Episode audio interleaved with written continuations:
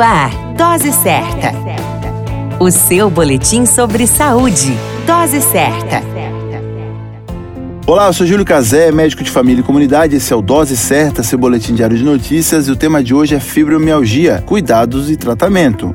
Conforme dito no último boletim, a fibromialgia é uma síndrome caracterizada principalmente por dor crônica e generalizada no corpo, que dura pelo menos três meses, associado à fadiga, sono não restaurador e distúrbios cognitivos como esquecimento, falta de atenção e dificuldade de concentração. Não se sabe a causa específica e afeta mais mulheres do que homens.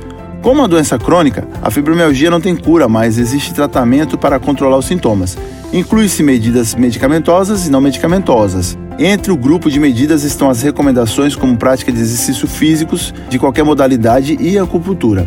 Os estudiosos recomendam e frisam que são práticas com efeitos positivos para os pacientes. Por causa da sobrecarga emocional vivida por esses pacientes, psicólogos e psiquiatras integram o tratamento com a terapia cognitivo-comportamental, mindfulness e psicoterapia com respostas valorosas ao tratamento. Com relação ao uso de medicamentos, Existe uma série de possibilidades de tratamento, do qual deve ser individualizado para cada paciente. A dica de ouro para o tratamento da fibromialgia é: procure não se automedicar. No caso das dores, os analgésicos, por exemplo, usados de forma indiscriminada, pode até prejudicar o quadro. Portanto, procure seu médico o mais breve possível e consulte-o frequentemente.